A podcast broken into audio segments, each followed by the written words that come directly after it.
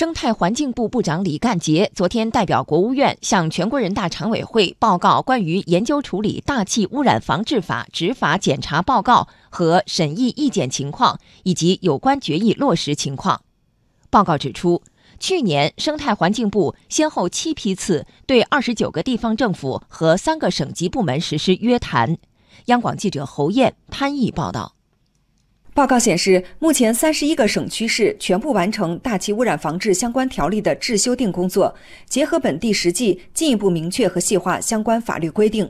报告指出，正抓紧研究中央和国家机关相关部门生态环境保护责任清单，研究起草污染防治攻坚战成效考核办法，进一步压实生态环境保护党政同责、一岗双责。李干杰在报告时说：“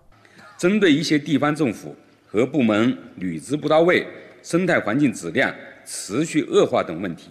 二零一八年，生态环境部先后七批次对二十九个地方政府和三个省级部门实施约谈，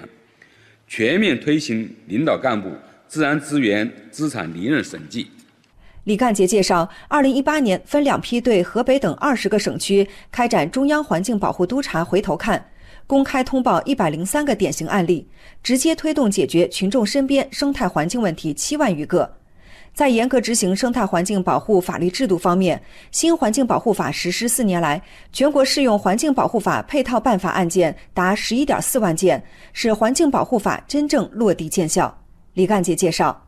二零一八年全国环境行政处罚罚款一百五十二点八亿元，同比增长百分之三十二。